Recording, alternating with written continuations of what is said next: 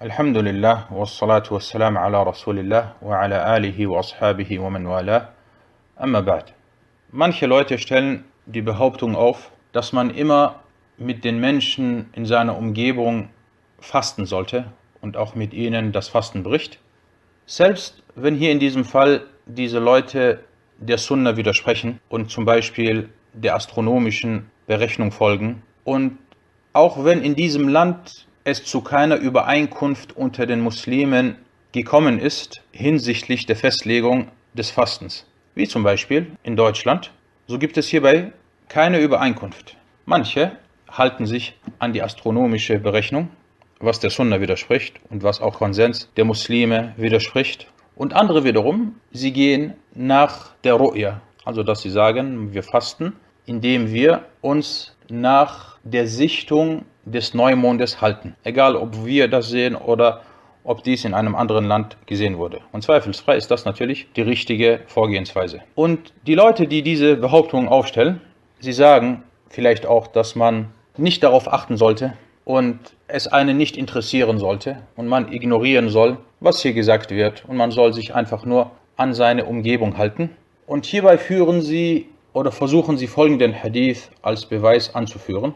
Und zwar ein Hadith überliefert von Abu Huraira, möge Allah mit ihm zufrieden sein, dass der Prophet, Allah Segen und Frieden auf ihm, sagte, الصوم يوم تصومون والفطر يوم تفطرون والأضحى يوم تضحون Das Fasten ist an dem Tag, an dem ihr fastet. Und das Fastenbrechen ist an dem Tag, an dem ihr euer Fasten brecht. Und das Opferfest ist an dem Tag, an dem ihr schlachtet. Überliefert von At-Tirmidhi, und wenn At-Tirmidhi einen Hadith überliefert, dann stuft er ihn meistens ein. Und hier in diesem Fall sagte er, هذا حديث حسن غريب. Das ist ein guter und fremder oder alleinstehender Hadith.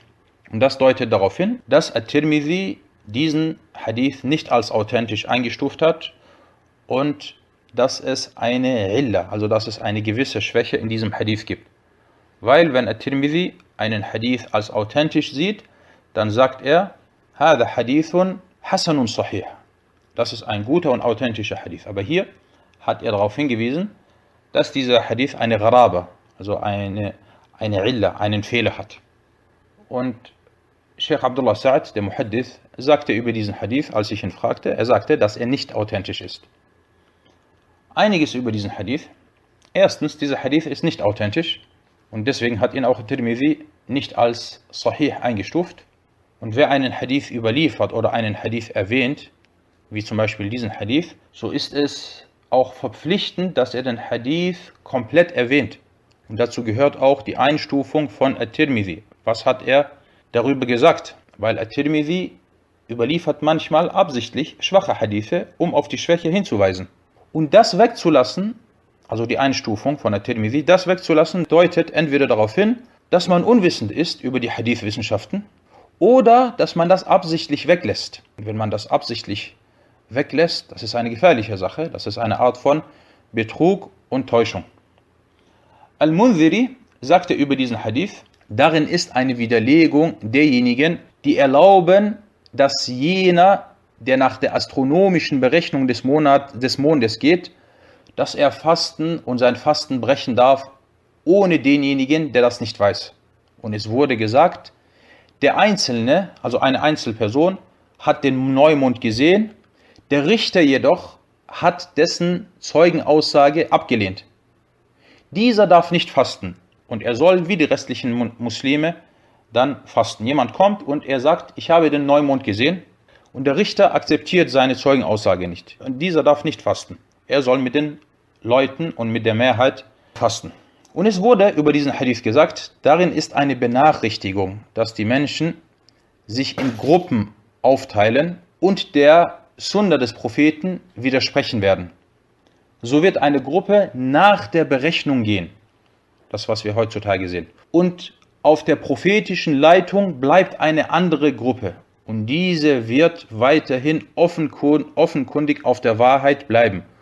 Und sie sind mit dem Wortlaut Menschen gemeint und sie sind die gewaltige Masse unter den Menschen, selbst wenn ihre Anzahl gering sein sollte. Na, dieser Hadith, den diese Leute als Beweis bringen, wenn sie wüssten, wie die Erläuterung von dem Hadith ist, dann würden sie sehen, dass das ein Beweis für diejenigen ist, die nach der Sichtung gehen und die nicht nach der Berechnung gehen. Weil es wird hier gesagt, es wird eine Gruppe geben, die gehen nach der, Berech äh, nach der Berechnung, diese liegen falsch. Und eine andere Gruppe hält sich an die prophetische Leitung. Und diese werden weiterhin offenkundig sich auf der Wahrheit befinden.